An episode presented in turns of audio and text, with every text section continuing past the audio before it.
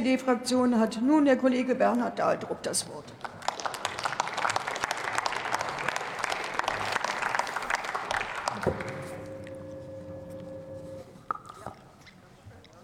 Frau Präsidentin, liebe Kolleginnen und Kollegen! Wenn man als letzter Redner am letzten Plenartag, am letzten Tagesordnungspunkt reden muss, dann sollte man sich, glaube ich, äh, etwas sputen.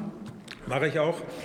Deswegen sage ich auch nichts mehr zu den Gasspeicheranlagen. Dazu hat mein Kollege Benk-Berg ja schon einiges gesagt, sondern ich will zur Änderung des Baugesetzbuches etwas sagen, weil beides ähm, hat zwar nicht unbedingt fachlich etwas zu tun, aber beides hat eine äh, gemeinsame Verursachung, nämlich den Krieg in der Ukraine. Und in vielen Beiträgen des, äh, der Haushaltswoche äh, sind die Leistungen der Kommunen, auch der vielen ehrenamtlich Engagierten, ja hervorgehoben worden, ist ihnen gedankt worden bei der Aufnahme von Flüchtlingen, bei der Unterbringung. Aber jetzt stellt sich ja die Frage, wie können wir denn neben Dank und Anerkennung auch tatsächlich Unterstützung leisten? Und zu dem, was der Bund tatsächlich auch tun kann, gehört Hilfestellung beim Bau, aber auch bei den Genehmigungsverfahren. Und das machen wir hier an dieser Stelle. Sehr viel haben die großen Städte zunächst einmal geregelt, aber das Thema ist im Grunde genommen in allen Kommunen relevant. Und deswegen will ich mich auch bei allen Kommunen an dieser Stelle ganz herzlich bedanken. Der heutige Gesetzentwurf zur Änderung des Baugesetzbuches behandelt den äh, Paragraphen 246, also Sonderregelungen für die Genehmigung von Flüchtlingsunterkünften, um mit hohem Tempo Genehmigungen für eine begrenzte Zeit zu erteilen. Das ist fachlich eigentlich unumstritten.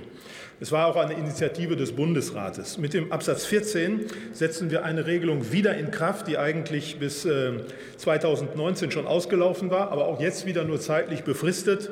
Und im Kern geht es darum, dass die höhere Verwaltungsbehörde, in den meisten Ländern sind das die Regierungspräsidien, in die Lage versetzt werden, entsprechende Voraussetzungen für den schnellen Bau von Unterkünften zu ermöglichen. Ich sage deutlich dazu, auch als kommunalpolitischer Sprecher meiner Fraktion, es geht nicht darum, die kommunale Selbstverwaltung irgendwie auszuhöhlen, sondern ganz im Gegenteil, das wissen auch die kommunalen Spitzenverbände. Deswegen bedanken sie sich auch dafür, dass wir das machen, beziehungsweise tragen es auch uneingeschränkt mit. Aber um vielleicht auch Missverständnissen vorzubeugen, es geht nicht darum, möglichst viele Unterkünfte in Gewerbegebieten, im Außenbereich oder sonst wo unterzubringen, sondern ganz im Gegenteil. Am besten erfolgt die Aufnahme an integrierten Städten in den Innenstädten und nicht am Rande oder gar in Gewerbegebieten.